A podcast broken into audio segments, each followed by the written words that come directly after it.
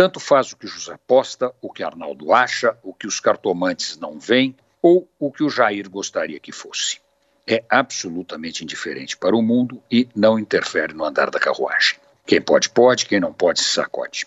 Velho e sábio ditado caipira, que deveria servir de ponto de partida para as reflexões não tão elaboradas de quem deveria dar o exemplo, mas não dá.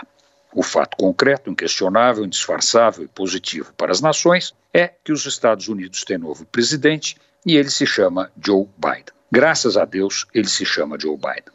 Mesmo sabendo que no curto prazo o Brasil pode pular picadinho em função das posturas constrangedoras do presidente da República, a verdade é que, graças a Deus, ganhou Joe Biden. O mundo não suportaria mais quatro anos do loser norte-americano, fired by the people, depois de toda a sorte de destemperos, tolices e maldade gratuita.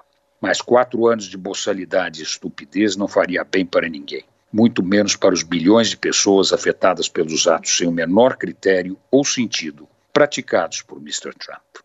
Agora, Mr. Trump é history e será rapidamente esquecido, como todos os medíocres que vieram antes dele e que sumiram poucos anos depois. Seu legado será um buraco vazio.